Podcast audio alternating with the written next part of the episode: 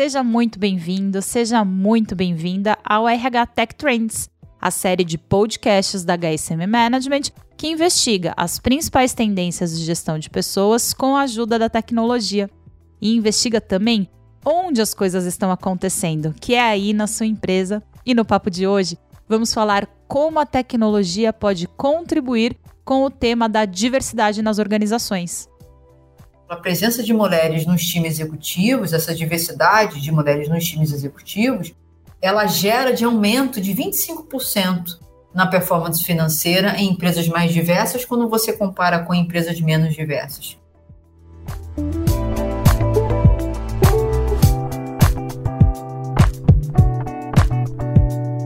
A gente tem procurado né, esse alinhamento muito mais próximo é, e convidado muito a nossa liderança para abraçar essas ações de diversidade. Então, um dos nossos outros pilares é trabalhar a nossa base, né, trabalhar a nossa liderança.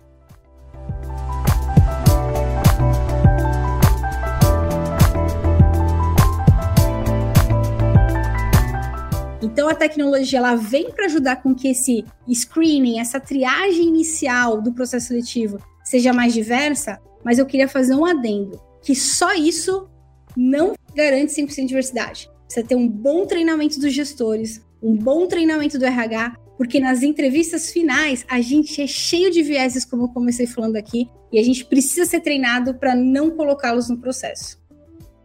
Eu sou Gabriele Teco, CEO da Cura Editora e diretora executiva da HSM Management, e me faz companhia nessa jornada pelo universo dos recursos humanos. Minha colega de trabalho e amiga, Carolina Genovese, seja muito bem-vinda, Carol. Olá, Gabi. Olá, ouvintes. Estamos aqui mais uma vez e só pelos depoimentos iniciais eu tenho certeza que esse episódio vai ser cheio de boas reflexões e aprendizados. Você que nos acompanha nessa trilha de conteúdo já nos ouviu dizer por aqui que a estratégia das organizações deve acompanhar o espírito do nosso tempo para se manterem competitivas. E é sob essa perspectiva da estratégia do negócio que abordaremos a diversidade, a equidade e a inclusão. Esses são temas necessários para todos nós enquanto sociedade e para toda empresa que preza pela inovação, pela sustentabilidade de seus resultados no longo prazo e por um ambiente de trabalho saudável e seguro mais do que ações de responsabilidade social, como o assunto era encarado até pouco tempo atrás, com a evolução da filosofia SG no mundo corporativo, a diversidade entrou de vez na agenda dos executivos e membros de conselho das empresas. Uma pessoa super emblemática desse movimento é o Larry Fink, presidente da BlackRock, que é a maior gestora de ativos do mundo. Ele vem endereçando o tema ESG de maneira incisiva nos últimos anos, e temas como atenção às alterações climáticas, promoção da diversidade e transparência têm sido apontados como essenciais para garantir a rentabilidade das organizações no longo prazo. E mais recentemente, a Nasdaq, uma das principais bolsas de valores do mundo, aprovou uma proposta que obriga as empresas listadas a adotarem ações que ampliem a diversidade nos seus conselhos administrativos. E quando a medida foi anunciada, a própria Nasdaq lembrou que existem dezenas de estudos que associam um melhor desempenho financeiro a uma governança diversa. E esse movimento deve refletir não apenas nas corporações que operam na Nasdaq, mas no universo corporativo como um todo. E o mercado brasileiro dá sinais de que está atento a esse assunto, viu? A B3, a Bolsa de Valores oficial do país, tem um indicador relacionado ao tema chamado Índice de Sustentabilidade Empresarial. Grandes empresas têm firmado compromissos públicos para aumentar a diversidade na força de trabalho, empresas como Magazine Luiza, Grupo Boticário e Gerdau, só para citar alguns exemplos aí. Apesar disso, muitas empresas e profissionais de RH ainda estão dando os primeiros passos no assunto. Isso foi o que revelou uma pesquisa chamada Diversidade e Inclusão nas Empresas, realizada pela consultoria Mais Diversidade pela revista Você RH. A Janaína Gama, consultora de diversidade e inclusão da Mais Diversidade, dividiu com a gente alguns insights dessa pesquisa. Olha, 65% dessas empresas não tem uma estratégia de diversidade e inclusão. Olha aí, um gap grande, né? Uma lacuna grande. 71% das empresas, é, ou elas não têm, ou ainda estão construindo uma política de diversidade e inclusão. É um número grande, não é? E 26% dessas empresas, olha só, para vocês que estão ouvindo a gente aí, que fazem parte de RH. Apenas 26% dessas empresas adequaram suas práticas existentes de RH às questões de diversidade. Então a gente percebe que tem aqui, tem um percentual de, de empresas que já fizeram, tem, mas é um número muito maior de empresas que não fizeram. E muitas vezes a gente percebe o que, Carol? Um avanço muito grande nas empresas de maior porte. E talvez um, um caminhar mais lento daquelas pequenas e médias empresas e também das empresas familiares, vamos dizer assim. Então, eu vejo um avanço, eu vejo como algo positivo, porque significa que as empresas elas podem até estar caminhando de uma maneira lenta, mas elas estão buscando a mudança. Quando a Janaína fala sobre a busca da mudança pelas empresas, ela está falando de uma transformação cultural que precisa acontecer. E isso é algo que leva tempo e exige muita energia e dedicação constante de todos os envolvidos. Mas atualmente, não contemplar diversidade nas estratégias de negócios já não é mais uma opção para as empresas. Ou não deveria ser, viu, Carol? Um estudo realizado pela McKinsey revela que empresas com diversidade étnica e racial possuem 35% mais chances de ter rendimentos acima da média do seu setor. Já as empresas com diversidade de gênero possuem 15% a mais de chances de ter rendimento acima da média. Nos Estados Unidos, para cada 10% de aumento na diversidade racial ou étnica na, na equipe de executivos, os lucros aumentam 0,8%. Por isso, a gente destacou alguns exemplos das grandes organizações, mas a gente quer lembrar que toda empresa, independentemente do seu setor ou segmento de atuação, se beneficia de um quadro de colaboradores mais diverso. Ao trazer visões diferentes para o negócio, as empresas aumentam a sua capacidade de inovar, que vale ouro em tempos de rápidas mudanças na sociedade como as que estamos vivendo atualmente. Sempre que eu ouço os dados como esses, me chama a atenção o impacto que uma estratégia de diversidade, equidade e inclusão pode ter nos resultados gerais de uma empresa. Onde que eu estou? Isso é super importante também, saber como está agora, então ter conhecimento do, do seu perfil de diversidade, né, fazer uma pesquisa, um levantamento, um censo. Então, a partir desse retrato, você aí sim pode traçar uma, uma diversidade. Em que pé diversidade, como a minha diversidade está agora e aonde eu quero chegar, traçar metas, traçar ações, traçar responsáveis e, claro, indicadores, né? Lembrando que se a gente está falando de estratégia, a gente está falando de todos os processos que envolvem pessoas numa companhia. Então, isso vai desde a atração e seleção, promoção, é, se tiver processo de assessment para liderança, salário, acompanhamento da tabela salarial, benefícios também, capacitações, treinamentos, ou seja, todos os processos, praticamente todos, né? Até mesmo porque quando você pensa em processo criativo, né, produtos e serviços inovadores, as pessoas vão estar envolvidas. Então, onde tiver processos relacionados às pessoas, é preciso ter indicadores, é preciso ter acompanhamento para você poder verificar essa abordagem estratégica de diversidade e inclusão em toda a organização e não apenas nos processos de RH.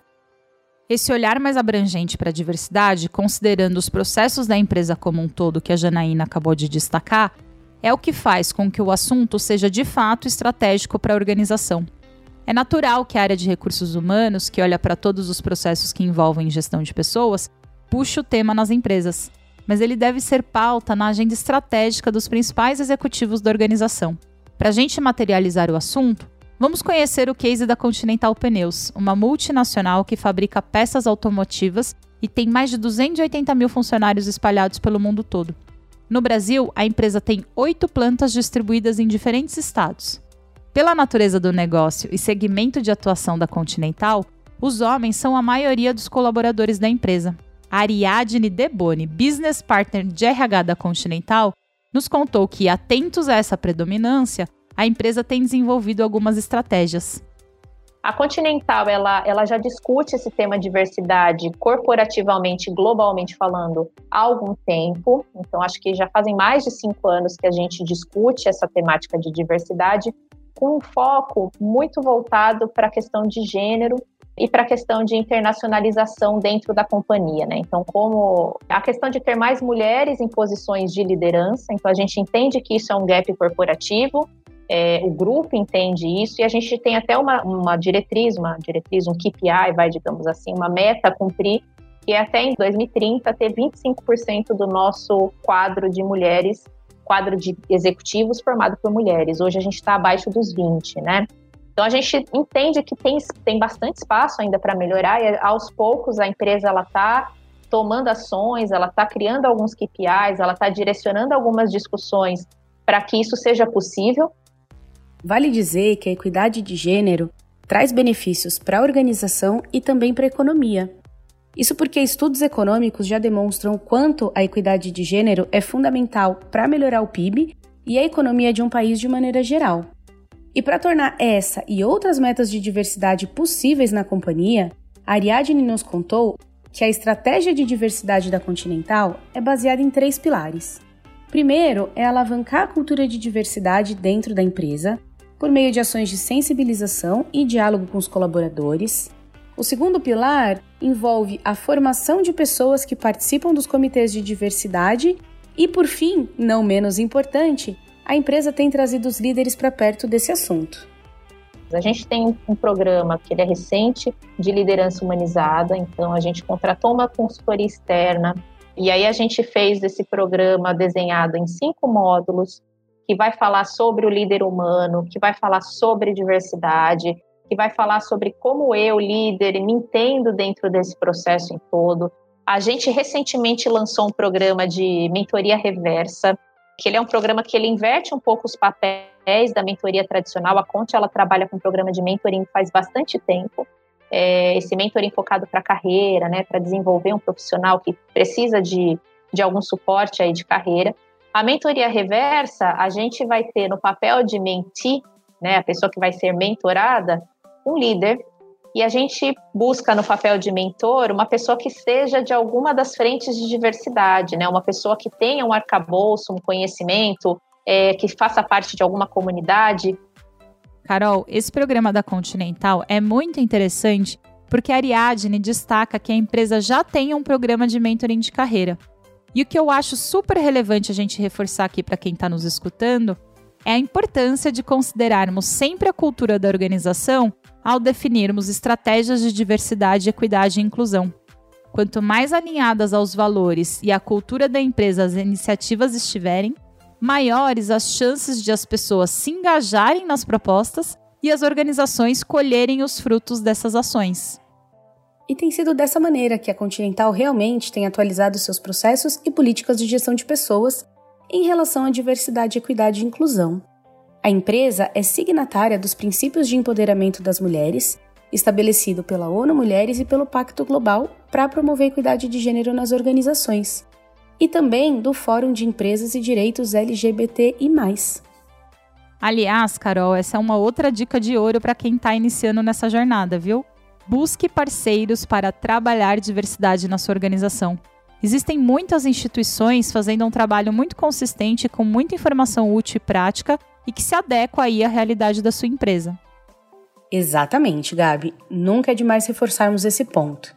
A estratégia que funciona é aquela que se adequa à sua empresa.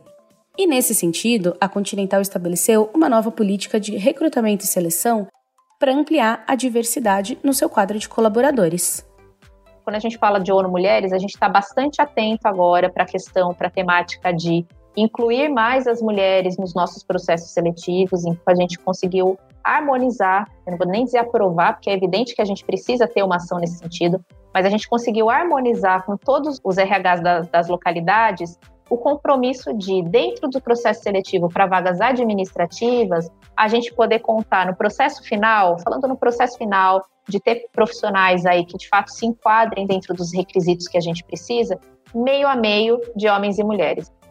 A diversidade no recrutamento e seleção é vital para as empresas trazerem perfis de pessoas diferentes das que já estão nas organizações. No contexto da Continental, cujo público é majoritariamente masculino, trazer mais mulheres para a empresa amplia o repertório do time traz novas perspectivas e, sem dúvida, contribui para a competitividade da empresa no médio e longo prazo. Mas não se engane, se à primeira vista estabelecer uma política de diversidade no processo seletivo, como fez a Continental, parece algo simples, saiba que existem mudanças significativas dentro da organização para que ele seja executado, como nos conta a Janaína. Só nesse processo, a quantidade de mudanças que a organização pode ter são inúmeras, né? porque isso vai desde a comunicação da vaga, se a linguagem está sendo inclusiva ou não, né? Onde está sendo comunicada a vaga, que veículos estão, estão sendo comunicados essas vagas, né? Se essas vagas, inclusive, estão sendo direcionadas para determinadas características da diversidade. É super importante, né? E depois vem, claro, a parte mesmo da entrevista, né? Como está sendo essa entrevista? Será que essa entrevista está sendo inclusiva ou não? Será que está se possibilitando que qualquer pessoa, né, ela participe desse processo? Se esses profissionais que estão ali, eles estão livres, né? Ou melhor, com seus viés investigados, que livres dos viés a gente mesmo não tem como ter, porque é a nossa natureza, não é? Mas que estão atentos a isso, estão também profissionais atentos e atentas às metas que a empresa também tem para aumentar sua diversidade. A Genaína falou sobre vieses, o que nos dá a oportunidade de abordar os vieses inconscientes, um assunto que é muito importante quando a gente fala de promoção da diversidade. Os vieses inconscientes são preconceitos, estereótipos ou pensamentos tendenciosos sobre determinado tema ou grupo social, que induzem a decisões tendenciosas e comportamentos prejudiciais. Eles se formam sem que a gente perceba e a prática desses preconceitos é muito mais comum do que a gente imagina, tanto dentro de um ambiente corporativo quanto na sociedade de maneira geral. É importante dizer que todas as pessoas são enviesadas devido às experiências que temos e associações e conexões cerebrais que fazemos ao longo da nossa vida. Isso significa que somos todos suscetíveis a vieses porque, afinal, somos humanos. Mas a partir do momento que entendemos como os vieses funcionam, podemos nos atentar para identificar situações e raciocínios do cotidiano em que os preconceitos tentam comandar nossa postura ou pensamento, podendo assim mudar nosso comportamento e as nossas atitudes. Se você é um profissional de RH à frente de recrutamento e seleção, estar atento aos seus vieses inconscientes é fundamental para garantir processos seletivos justos.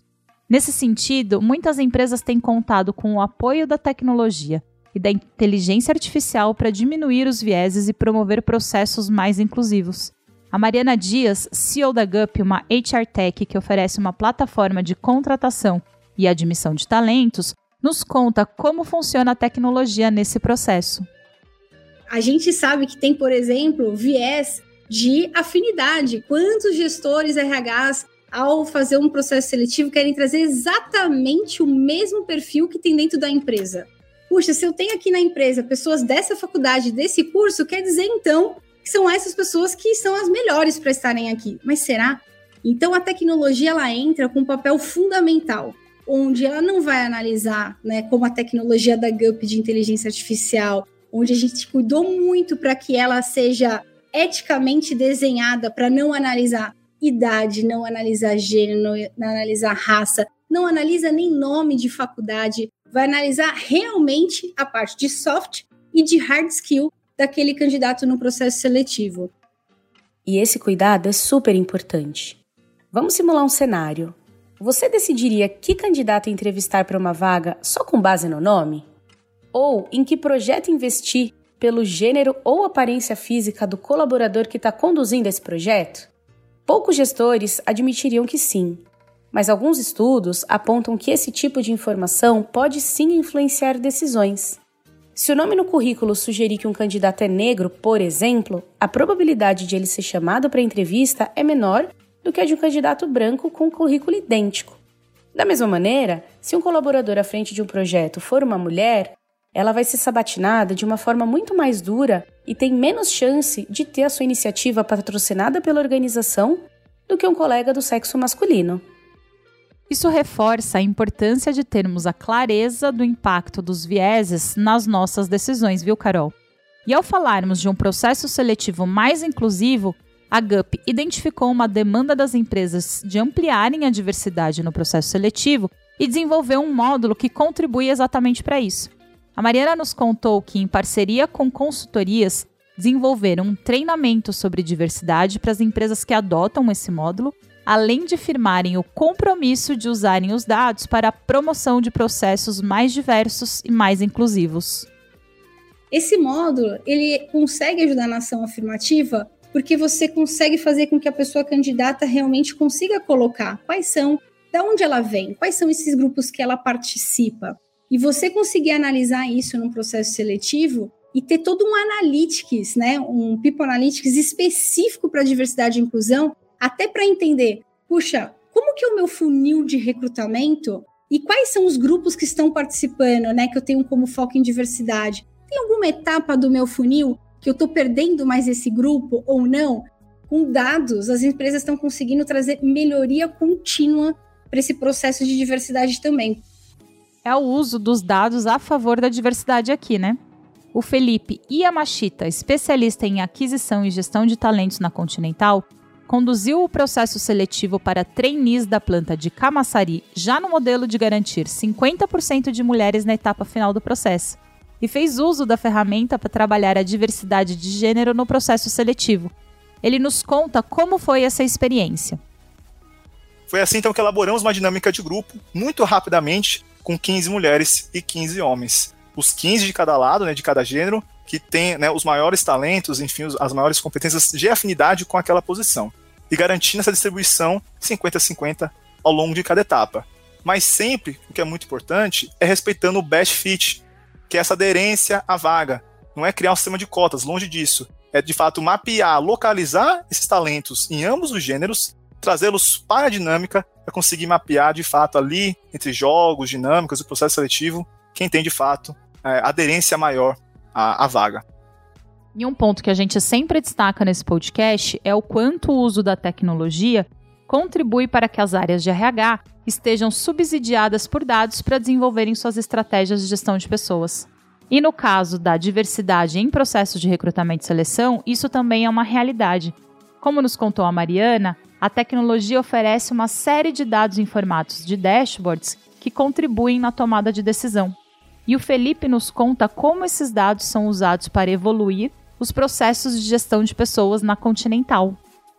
Hoje eu consigo entender quantas pessoas se inscreveram, quantos homens se inscreveram, quantas mulheres se inscreveram, em cada etapa, quantos que foram avançando. As mulheres foram saindo do processo na entrevista, na dinâmica, e quem foi que eu contratei? O dashboard é só um número. Eu tenho que fazer em cima dele uma reflexão eu tenho que melhorar a atração, eu tenho que melhorar o Empower Brand, eu tenho que melhorar o RS. Como é que meu público está avançando em cada etapa? O bacana é que a GUP hoje oferece, não, não reflexão, mas oferece esses números em todos os níveis, em todas as localidades, em todas as vagas. Eu consigo ver quem é a recrutadora que mais puxa a mulher, qual é a planta que mais contrata a mulher, aí como é que está o número evoluindo ao longo do tempo, para de fato isso se converter em resultado. Mas o número é só um número. A gente tem que fazer uma reflexão sobre ele e, principalmente, entrar em ação para fazer a mudança. Nossa, esse depoimento do Felipe deixa cada vez mais claro o quanto a tecnologia tem sido uma grande apoiadora das transformações culturais das empresas, né, Gabi? Isso mesmo, Carol. E essa transformação é urgente e fundamental para o mercado de trabalho mais inclusivo, diverso e competitivo. É como costumamos dizer, as empresas deveriam estar atentas e envolvidas em assuntos como diversidade, equidade e inclusão, porque é a coisa certa a se fazer. Mas se não fazem por isso, começarão a fazer porque vão sentir o impacto diretamente nos seus resultados. E a Mariana compartilha com a gente três pilares importantes para a evolução das empresas rumo a ambientes mais inclusivos. Eu costumo dizer que a transformação, quando a gente fala do RH, vem de três pilares, que é tecnologia, processo e mindset. Tecnologia é tudo isso que a gente falou aqui, da inteligência artificial que vem para diminuir os vieses, do módulo de diversidade e inclusão, que vem para ajudar as empresas a fazerem ações afirmativas, mas tem o segundo pilar, que é processo. As empresas têm que ajustar até as etapas do processo seletivo para isso, até esses processos de RH. E o terceiro é mindset, é preparação, é treinamento, é eu saber desde como me portar sem vezes inconscientes no processo de seleção, de entrevista final, até como que eu faço para conseguir conscientizar os meus líderes da importância disso? Como que eu faço para a alta liderança abraçar isso como estratégia? Eu concordo em gênero e grau com esses elementos que a Mariana apresenta como essenciais para a transformação de gestão de pessoas nas organizações. Afinal, é disso que trata o RH Tech Trend, certo, Gabi? Pessoas, processos e tecnologia. E algo me diz que com isso estamos nos encaminhando para o final de mais um episódio, certo? Estamos sim, Carol. Mas antes, quero reforçar que, embora o foco do episódio tenha sido em torno da diversidade de gênero, os fundamentos e ações que estão presentes aqui podem e devem ser sim aplicados para outras temáticas da diversidade, como raça, a temática LGBTQIA, classe social e até gaps de gerações, viu? As empresas que estão nessa jornada sabem que o caminho não é simples, mas ele só traz benefícios para quem opta por ele. Diversidade e inclusão não pode ser um projeto, é uma estratégia. As empresas que estão conseguindo fazer isso de uma forma sólida, bacana, sustentável, são as que entenderam que isso é benéfico, de novo, para a sociedade, para a empresa, para todo mundo. É um ganha-ganha-ganha muito positivo. Então não pode ser um projeto de começo, meio e fim. Começa pela porta de entrada do recrutamento, como a gente está falando aqui, mas tem diversas ações que têm que estar casadas dentro da empresa para conseguir fazer o melhor onboarding possível, fazer uma avaliação de desempenho também sem vieses inconscientes, porque a gente não adianta trazer essas pessoas se numa avaliação de desempenho eu também não entender de onde as pessoas partem, porque elas partem de lugares diferentes. Então, é todo um subconjunto né, do ciclo de gente, do ciclo de RH que a gente está falando aqui, que as empresas vão ter que olhar e entender, puxa, o que, que a gente precisa ajustar o ponteiro aqui para realmente fazer essa estratégia acontecer. Olha só, Gabi, eu espero que esse conteúdo contribua para que nossa audiência possa pensar em quais ponteiros precisam ser ajustados aí nas suas empresas para a promoção de ambientes mais diversos e inclusivos. Tenho certeza disso, Carol. E aproveito para te agradecer pela companhia em mais esse episódio. Muito obrigada. Ah, eu que agradeço o convite. Deixo também um agradecimento especial a Janaína, Mariana, Ariadne e Felipe, que compartilharam tanto conhecimento no nosso episódio de hoje. E a você, nosso ouvinte, obrigada pela audiência e nos encontraremos em breve em mais um episódio do RH Tech Trends. Tchau, tchau!